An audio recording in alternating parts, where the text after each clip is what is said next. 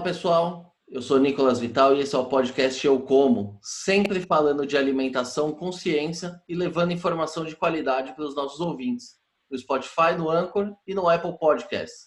E também em vídeo no nosso canal do YouTube. Já segue a gente? Se ainda não segue, não se esqueça de se inscrever nos nossos canais. Muito bem, pessoal. Hoje nós vamos falar sobre um alimento muito popular e ao mesmo tempo pouco compreendido pela sociedade: o milho.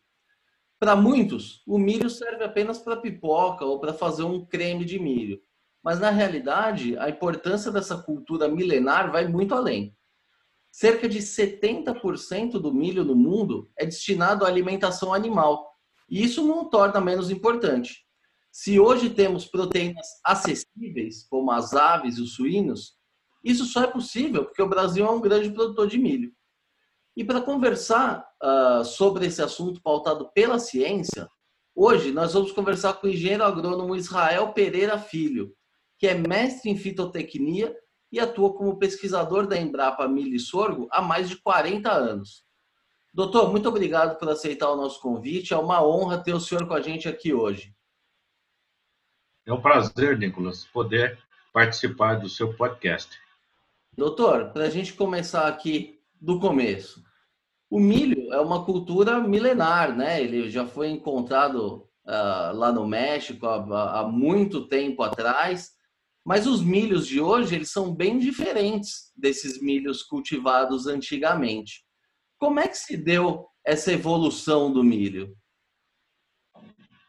É, na verdade, você disse bem que o milho é milenar. Então, é, ele surgiu é, há, há, mais ou menos aí 7.500, entre 12 mil anos atrás, e, e ele foi é, seguindo os caminhos de uma evolução natural.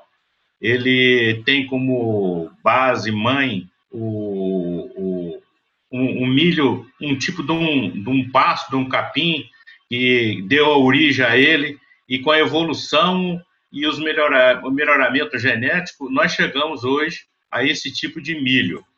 Ele passou por várias fases de evolução natural ou, ou pelo melhoramento genético pela mão do homem, né?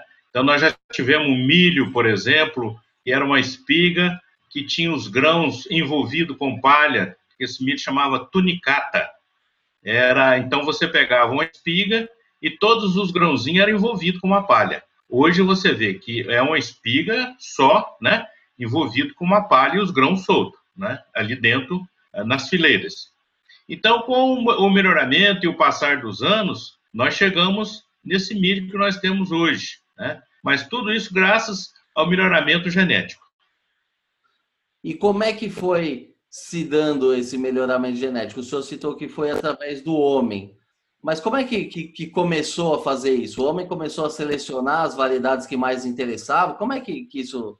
É, na verdade, isso aí tem também a, a, a mão do índio, né? Que os índios uh, astecas, que também é, já usavam o milho na, na, antiguidade como um dos seus principais alimentos e que eles é, é, guardavam esses alimentos nas pirâmides, nos locais onde ele podia ter essa semente por muitos e muitos anos guardada, sem perder o poder germinativo. E através disso aí, é, também houve a parte de mutações genéticas espontâneas, que foi é, é, trazendo o milho para essa fórmula que nós temos hoje. E depois que passou alguns anos, alguns melhoristas da, da, do passado começaram então a trabalhar no milho para chegar nessa, nessa forma de hoje. Então, na verdade, é, é, melhoramento mesmo, é a genética que foi fazendo isso daí juntamente com mutações espontâneas da natureza. E doutor, o senhor atua há mais de 40 anos nessa área, né? No Brasil, uh, o milho já é uma cultura um pouco mais nova, né? Até porque o Brasil é, é um país mais novo. Como é que se deu essa evolução do, do, do, do, milho no Brasil, da produtividade, e que isso tem muito a ver também com, com a Embrapa, né? É, na verdade, é, a, mesmo até um pouquinho antes da, da, do advento da Embrapa, mas já existia os institutos de pesquisas é, que já vinham trabalhando já com, com milho, mais na fase de, de variedades, não de híbridos, E com a entrada, com a criação da Embrapa, e isso daí se tornou é, uma, uma forte opção para a produção do, dos híbridos. Então, para você ver, há mais ou menos uns 20 anos atrás, é, já, já a, Embrapa já estava, a Embrapa já está com 40, 40 e poucos anos, é, esses materiais, eles ainda eram, eram híbridos, mas, assim, híbridos com pouca expressão de produtividade.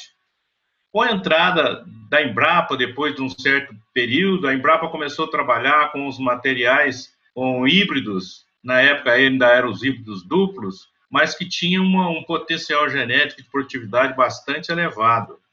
E ainda não existia nessa época as multinacionais de semente que hoje existem no Brasil, são bastantes, né, e bastante é, produtivas, com materiais de alto, alto gabarito, é, isso despertou nessas empresas ah, o, o, o poder também de fazer materiais altamente produtivos, altamente responsíveis à, à parte de, de, de adubação, água, luz, né? porque a gente sabe que a, a produção é, agrícola, ela nada mais é do que uma exploração racional da energia solar. Então, com isso, foi melhorando as cultivares. O que, que é as cultivares? As plantas foram melhorando, é, o nível, por exemplo, de inserção foliar, as folhas ficaram mais eretas, as plantas não caíam muito, elas não tombavam, elas tinham menos folha, e com isso daí elas passaram a ser umas plantas mais responsivas, mais produtivas.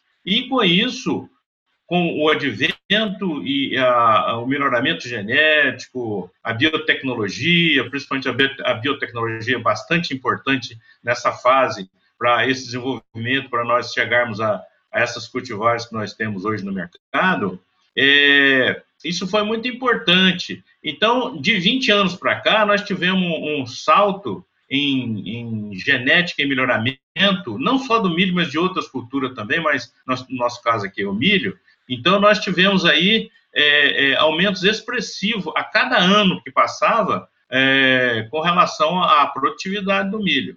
Então, você vê hoje, hoje nós temos cultivares de milhos com potencial de produção genética em torno de até 18 toneladas, que nós já produzimos isso hoje no Brasil, em algumas regiões onde tem é, alta tecnologia e o pessoal trabalha com irrigação, esses materiais, esses milhos híbridos, que no passado tinha um nível de produtividade abaixo de 3, 4 toneladas, hoje eles estão aí produzindo até 18 toneladas. Isso com o advento uh, da Embrapa, de universidade e outros institutos de pesquisas.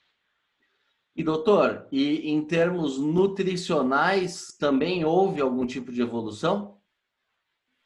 Sim, na verdade, a, houve evolução também é, nutricional. O milho, ele tem um teor de proteína em torno de 8, 9%.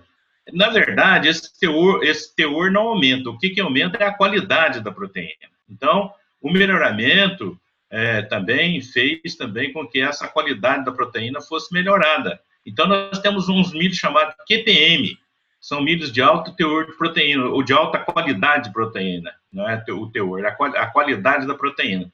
E são milhos hoje utilizados para a parte de produção animal, ou também até para, para alimentação de, de, de populações de baixo, é, baixo teor de nutrição, né? Temos também que a Embrapa criou há pouco tempo é, uns milhos chamados Bioforte, que é, esse milho é um milho também é, com alto teor de, de carotenoides, né, que é o precursor da vitamina A, e também é utilizado para essas, essas populações de é, baixa no uso no, de nutrição, né? E nós temos até que posso mostrar para vocês, isso aqui foi uma cartilha que nós fizemos para esse biofortificado, que está sendo usado mais nessas regiões marginais, tipo, não marginal de, de sentido da palavra, mas de é, pobreza, né? Mais no Nordeste, essas, essas áreas assim. Então, são materiais que a Embrapa, a Embrapa criou para melhorar, então, a qualidade nutricional do milho. E hoje é, nós temos outros milhos também com alto teor de, de alto teor de óleo, que é para a indústria.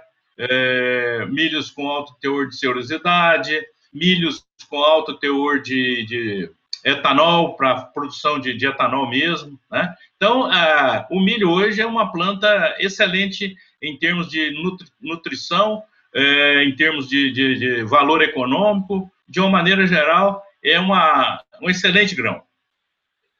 É bem aí que eu queria entrar. Doutor, as pessoas, elas, principalmente nas cidades, né, que não tem tanto contato com a produção de alimentos, elas têm a ideia que o milho serve apenas para pipoca, ou para comer aquele milho verde na, na praia, ou para fazer um creme de milho. E, na verdade, a, a grande parte do milho ela é destinada para alimentação animal, né? e em outros países como Estados Unidos, por exemplo, também para produção de etanol, né, que é um combustível limpo.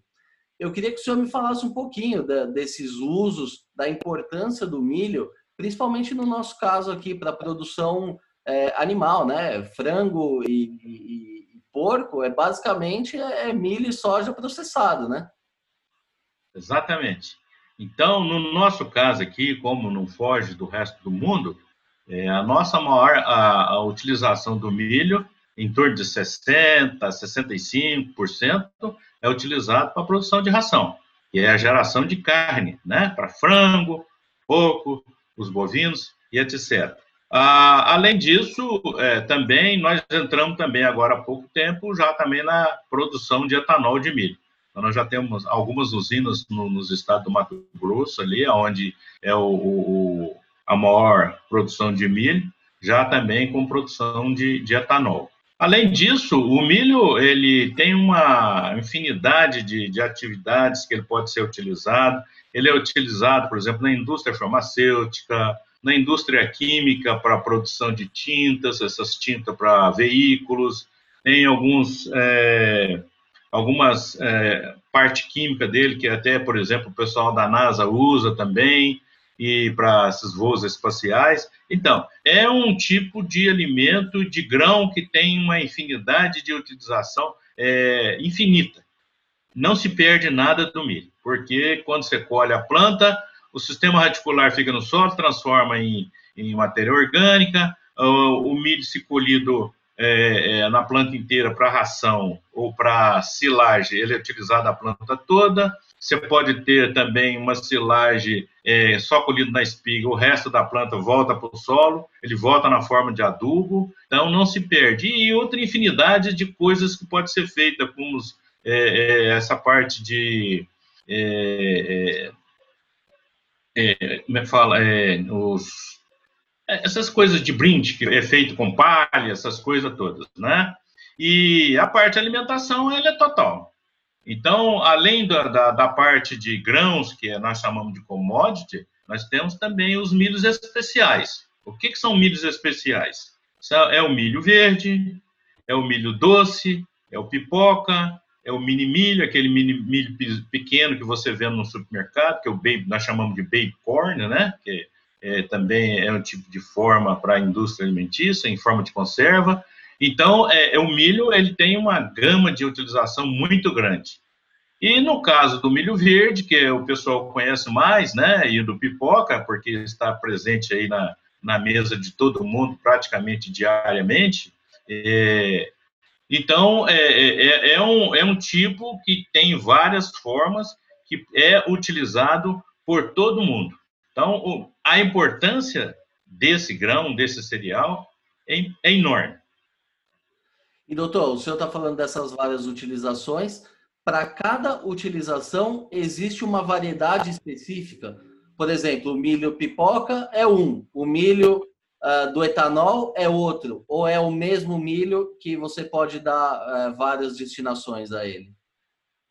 É, na verdade, o pipoca ele é um pouco diferenciado da, do milho verde, do milho grão e do milho etanol. Na verdade, o milho, o milho grão ele faz, é, ele faz o etanol, ele faz o milho verde e ele faz o milho silagem. O que transforma um pouquinho é, é, é a formação de grãos da, da espiga, né? Vou explicar para você. No caso do milho grão, é, não importa muito se ele é, por exemplo, grão duro, semiduro ou é grão mole, né? ou semidentado. Isso, isso existe essa forma de textura para o milho. No caso, por exemplo, do milho é, para silagem, é, é um milho a gente colhe ele com, teor de umidade em torno aí de 70, 80, 90% é, por cento de, de umidade, e ele precisa ter uma conformação de uns grãos mais profundos, então a gente chama de grão dentado. Mas se você quiser deixar ele para grão duro também, para exportação, essas coisas, não tem problema nenhum. No caso do milho verde, o milho verde segue mais ou menos o mesmo padrão do milho silagem. Então, o milho que serve para silagem, ele serve também para você colher como milho verde. As características da espiga do grão são basicamente semelhantes. Embora hoje o, o cidadão, é, o mercado é, que, do milho verde, ele é um pouco mais exigente.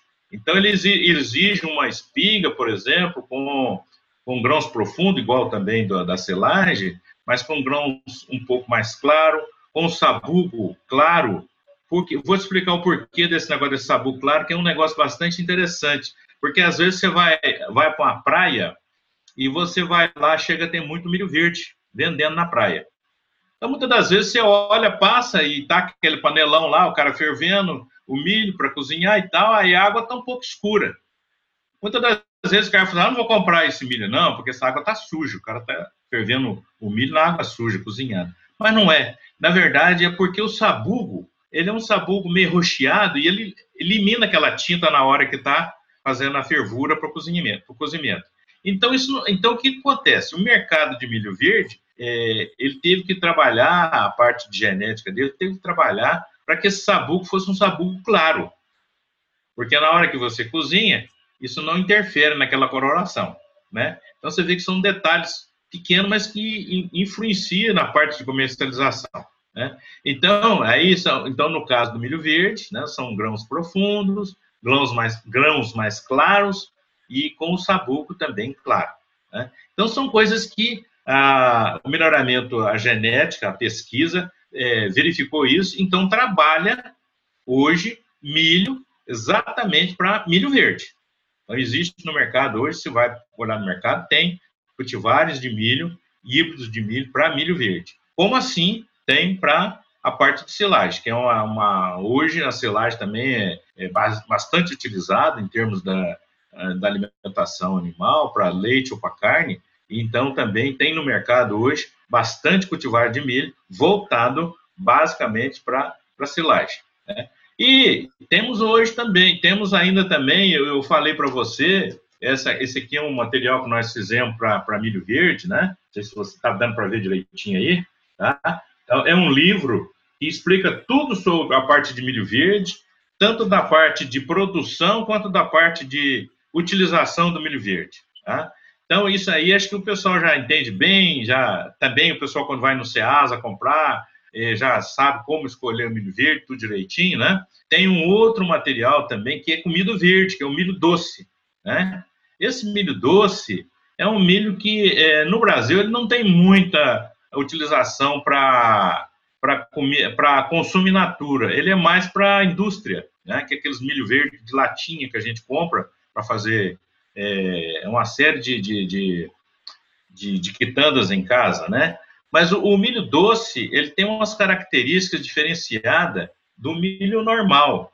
Por quê? Ele tem um teor de açúcar bastante elevado, né? Enquanto que o milho normal, doce, verde, ele tem o teor de amido um pouco mais elevado do que açúcar.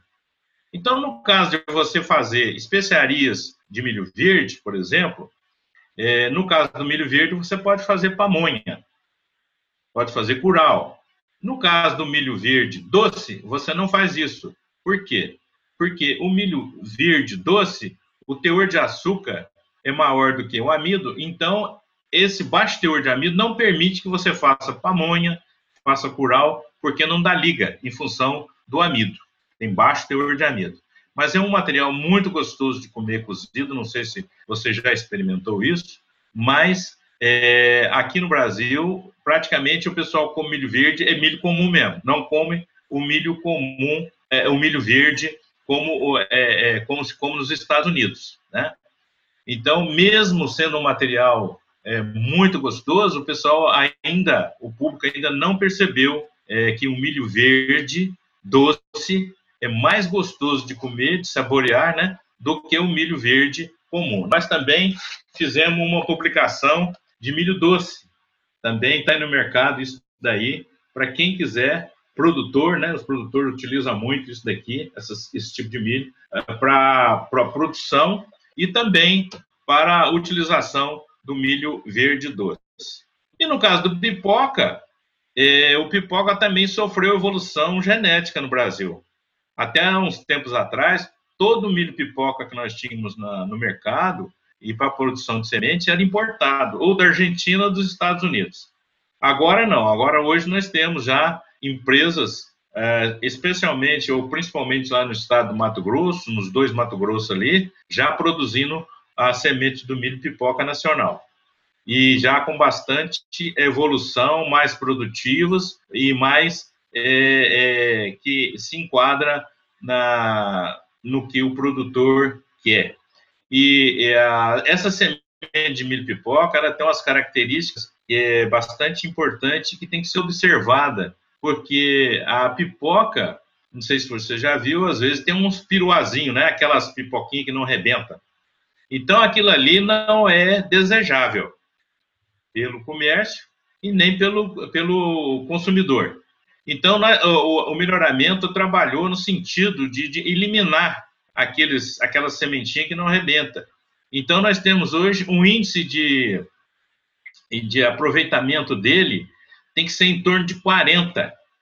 O que, que é esse 40 quando você faz o, a, a medição na, na, na, na, na semente?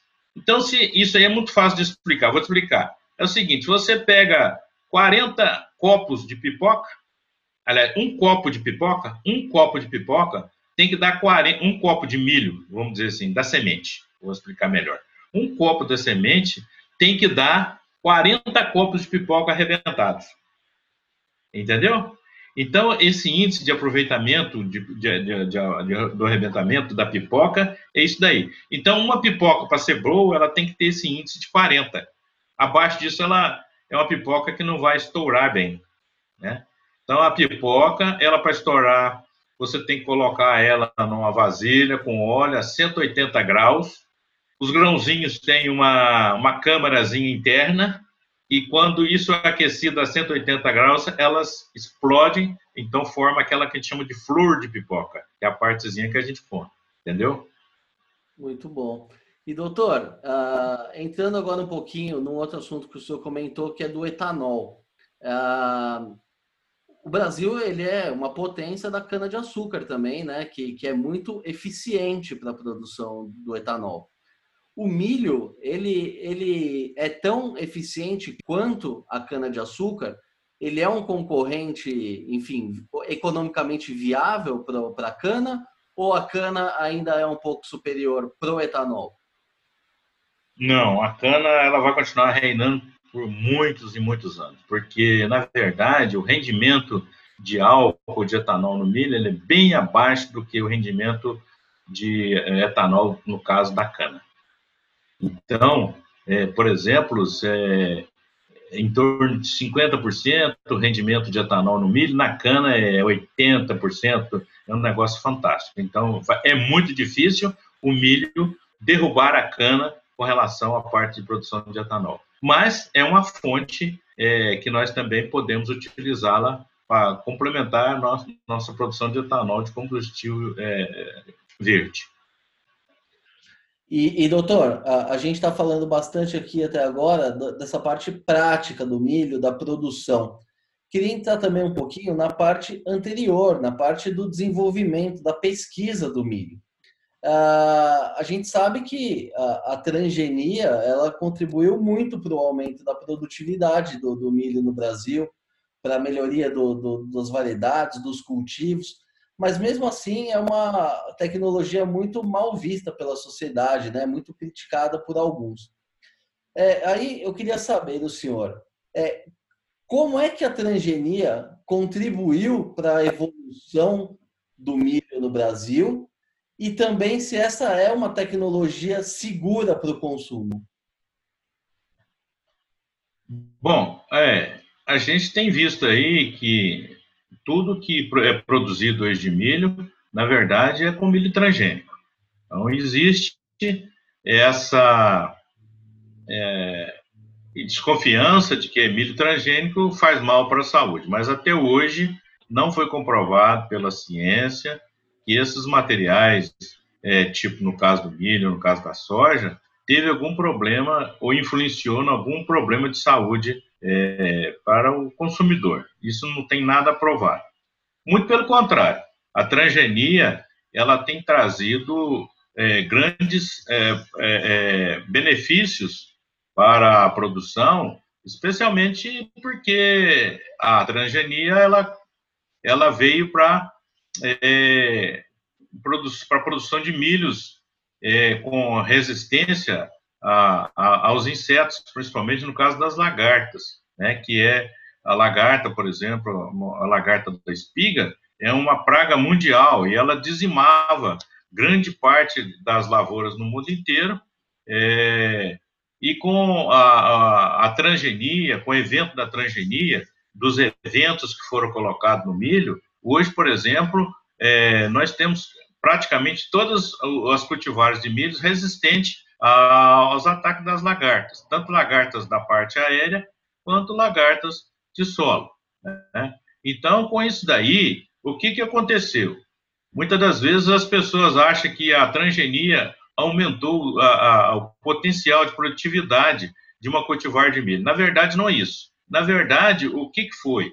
Foi que ela, ela permitiu que as lagartas não atacassem as, as lavouras e, com isso, então, nós tivemos mais plantas, né, sem ataque de lagartas e plantas que, que poderiam não ter produzido em função de ser é, é, atacadas por lagartas e que, nesse caso, então, é, são plantas que foram viáveis, né, que não tiveram ataque da, da praga, então, por isso, produziram. Então, que, que você tem? Vamos, vamos dizer que se você tivesse uma lavoura de um milhão de pés e, que esse, nesses um milhão de pé, é, em uma área que foi atacada por lagarta, 50% da área foi atacada. A outra que tinha transgênico não foi atacada. Então, você vê que, na verdade, não é o potencial produtivo, sim, ah, ah, porque a, aquela, aquela parte da lavoura escapou ou não foi atacado pela lagarta e fez com que, então, aumentou a produtividade, né? Então, na verdade, não é o potencial, mas sim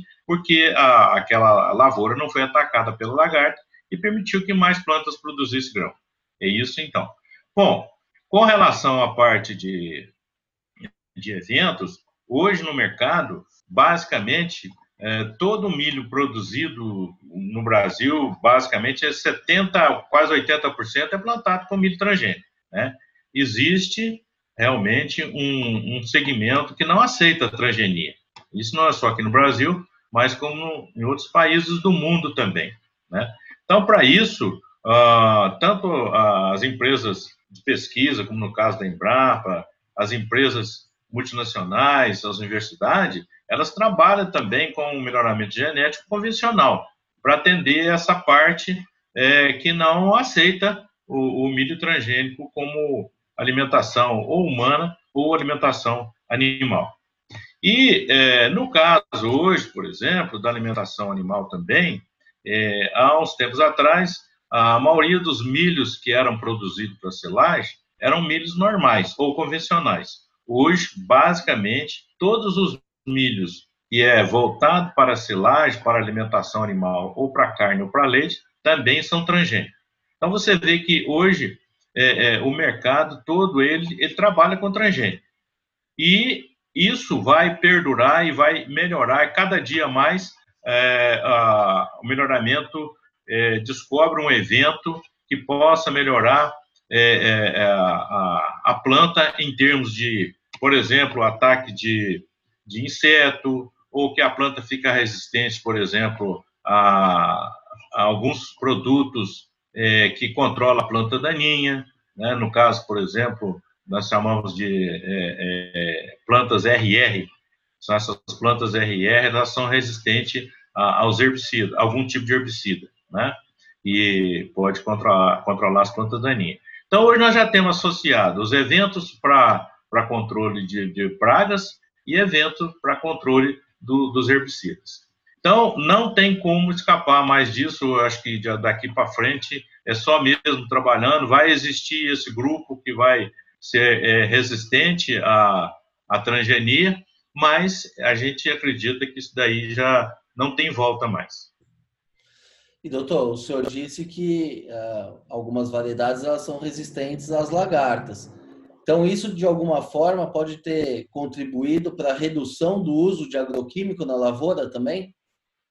Sem dúvida. É, o, o, a transgenia, nesse caso, ela contribuiu também com a melhoria do ambiente, porque com o, com a, o uso desses materiais resistentes, a gente diminuiu sensivelmente a quantidade de produtos químicos que eram colocados nas lavouras para controle das lagartas.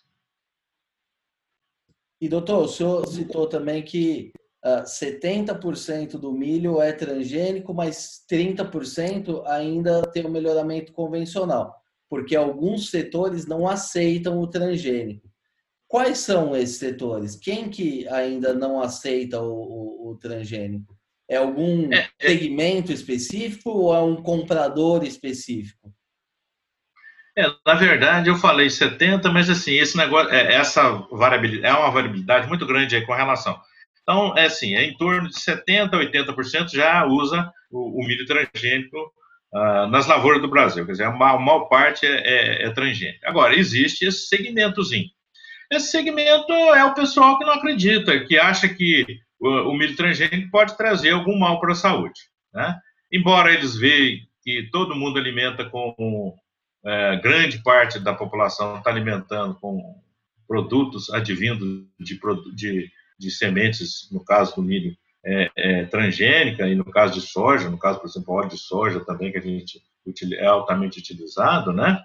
É, mas não se sabe por que alguns desses segmentos não aceita, não só aqui no Brasil, como fora do, do, do, do, do país aqui, alguns países aí não aceita de jeito nenhum, né? Mas, é, na verdade, acho que é questão só mesmo de, de tempo para essas pessoas é, mais futuramente aceitar essa efeito da transgenia. E existe variação no, no preço do milho transgênico para o milho não transgênico, seja no preço é, de custo do produtor e no preço de venda depois ao consumidor? É, na verdade, os milhos transgênicos, no caso, por exemplo, do mercado de sementes, os milhos transgênicos são mais caros, transgênicos, são mais caros do que os milhos é, convencionais. Né? Isso fica só na parte de semente só. Porque quando passa para a parte de grãos, é, caso de mercado, supermercado, essas coisas, não tem diferença não. É só na parte de semente mesmo, porque ah, para você produzir o, o, o, híbrido transgênico, você gasta mais. O investimento maior do que num, num convencional.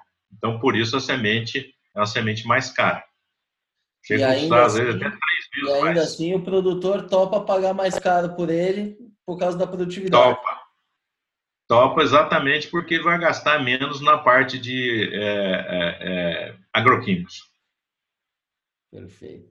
E doutor, ah, agora entrando numa outra crítica aqui também que tem ah, por parte dos ambientalistas, que é a questão da monocultura, né? O milho, apesar dele ser produzido também por agricultores familiares, a grande parte dele é produzido por grandes produtores, altamente tecnificados, produção mecanizada, e aí sempre vira aquela, aquela velha história, né? Ah, não, que a monocultura é prejudicial ao meio ambiente, pode causar o esgotamento do solo, ah, acaba com a biodiversidade. Como é que é isso na prática? A monocultura realmente é nociva para o meio ambiente? Oh, na verdade, a monocultura ela é nociva para o meio ambiente? Não. Vamos dizer assim, ela é mais é nociva para o próprio produtor. Por quê? Porque quando você começa a produzir uma, um determinado tipo de planta numa área só, vamos dizer no caso do milho, é, o que, que acontece? É, há uma proliferação de doença, de doenças para o milho, insetos, né? Uh, a parte de fertilidade do solo também ela vai ficar prejudicada. Então, o que, que a gente recomenda? O que, que é recomendado? É que faça a rotação de culturas. O que, que a rotação de culturas vai fazer? Ela vai fazer, por exemplo, ela vai interromper um ciclo de doença, porque você tira, por exemplo, um, uma gramínea, que no caso é o milho, né? E entra com uma leguminosa, que no caso é a soja ou feijão, né? E isso daí você interrompe o ciclo de doença do milho, o ciclo de praga do milho e até de plantas daninhas. Porque quando você muda de, de, de, planta, por exemplo, de espécie, as espécies de doenças são outras, as espécies de insetos também são outras, embora possa ter até alguns insetos que atacam as duas, tanto uh, o milho quanto a soja e tal, mas é, no caso, por exemplo, do, da, do, do, solo também, você vai, quando você tira o milho e coloca uma leguminosa, você está colocando uma parte de nitrogênio que essa, essa leguminosa possa é, é, é tirar do, do, do, da, do ar atmosférico e jogar no solo, né? a gente chama de nitrificação, e com isso, então, você melhora a, a, a condição de doença, de pragas e de melhoria do solo com, com relação à rotação de cultura. Na verdade, acaba sendo melhoria do ambiente, porque você passa a diminuir, por exemplo, algum, algum produto químico que você teria que jogar no milho, com exceção, porque a parte de doença ia ficar muito é, é, é, maior, e aumentar também a quantidade, a população de pragas, né? Você teria que colocar mais adubo no solo, porque o solo ia ficar mais empobrecido, porque seria exaurido, né? Então, quando você faz essa troca de espécies de uma gramínea para uma leguminosa, ou seja, de um milho para uma, para uma soja ou para um feijão, você está melhorando as, as, as, propriedades físicas e químicas do solo e está melhorando o ambiente porque você está controlando, por exemplo, parte de doenças e de pragas, de uma e de outra. Quando você tira milho, você controla a, a de soja ou de feijão. Quando você tira a soja e feijão, você controla do milho. E com isso daí você diminui a aplicação de produtos químicos. Na verdade, está aí o meio ambiente. E no Brasil é uma praxe né, essa rotação de cultura. Não, não existe essa que o cara só planta milho ou só planta soja. Não, na verdade é uma praxe. E hoje os grandes produtores, até o pequeno produtor já entende isso. Ele não pode ficar só plantando milho, milho, milho. Ele planta, ele sempre planta um feijão, no caso do pequeno planta feijão, tira feijão, planta milho. Isso se a condição de uh, ambiente dele ou da região dele permite, porque às vezes não permite. Né? Caso no Nordeste, por exemplo, é, é meio impossível fazer esse tipo de, de rotação. Mas já voltando para a parte do sul do país, onde você tem chuvas mais regulares, né, a condição climática é melhor, já dá para fazer isso. Então, no caso do milho produzido em grandes extensões da soja, é sempre feito com rotação de cultivo. E, doutor, já entrando aqui na nossa reta final, é, eu queria olhar um pouco para frente agora também. Quais são as pesquisas hoje em andamento aí na Embrapa relacionadas ao milho? Como é que vai ser o nosso milho do futuro? O que, que vocês estão fazendo por aí hoje?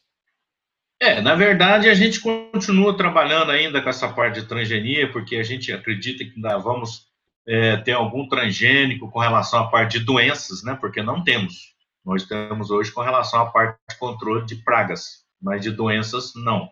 Então a gente anda trabalhando com essa parte, né? verificando se a gente vai ter algum evento transgênico que vai controlar a doença. É, por outro lado, também nós estamos trabalhando, estamos trabalhando também com materiais de milho mais tolerantes à seca, né? Então, possivelmente a gente vai ter algum, mais futuramente alguns uh, cultivares de milho, algum híbrido de milho que vai tolerar mais ao déficit hídrico, né? A gente sabe que é, anualmente, a gente tem o problema de é, o déficit hídrico, o veranico, que a gente fala, né, que acontece sempre ou fevereiro ou janeiro de cada ano. Né? E isso daí, então, é, quando acontece, é, às vezes pode reduzir bastante a, a, aquela previsão de, de, de, produção que a gente tem de um ano para o outro com relação à parte de produção de grãos. Então, se a gente tiver algum material desse já com mais tolerância, isso daí pode diminuir essa interferência desse período seco e, e fazer contribuir que a gente não perca tanto em produtividade. Então, são esses. Uma, agora, tem outras pesquisas que a gente faz também, é, com a parte de biofertilizantes, que a gente está trabalhando também, tá? Então, mais voltado para a parte biológica. Então, tem uma série de, de, de, de, de ações futuras que vai beneficiar a cultura do milho, até de outras culturas também essa questão do controle biológico é uma coisa que vem avançando muito também no Brasil, né? Já tem uh, um controle biológico eficaz na cultura do milho? Tem com essa parte de, de, de, de ataque de, de, lagartas, né? Hoje a gente tem umas, umas vespinhas que soltam na lavoura, né? Antes que a, a lagarta entre, a gente tem que estar tá fazendo uma, o produtor tem que estar tá fazendo uma avaliação da lavoura para ver o, o, se ainda não tem um ataque muito é, intensivo, né? Porque quando às vezes o ataque já está muito intensivo, no caso do milho convencional, é claro, né? Então, o que pode ocorrer? Fica difícil, às vezes, você, com o controle biológico, fazer um controle adequado da lavoura.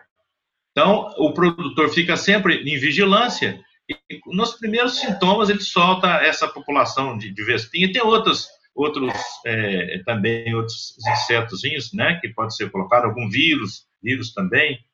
Então, solta isso no meio da lavoura e, e há um controle eficiente, da, no caso da lagarta do cartucho. Muito bem. Doutor, queria agradecer mais uma vez a tua disponibilidade, a entrevista. Foi uma verdadeira aula aqui para mim e com certeza também para os nossos ouvintes que vão começar a olhar o milho agora com outros olhos. Obrigado mais uma vez. Obrigado e disponha. Muito bem, pessoal. Essa edição do podcast ou Como vai ficando por aqui. Se gostou da entrevista, não se esqueça de seguir os nossos canais no YouTube, no Spotify ou na sua plataforma de streaming favorita. Aproveite e siga também no Facebook e no Instagram.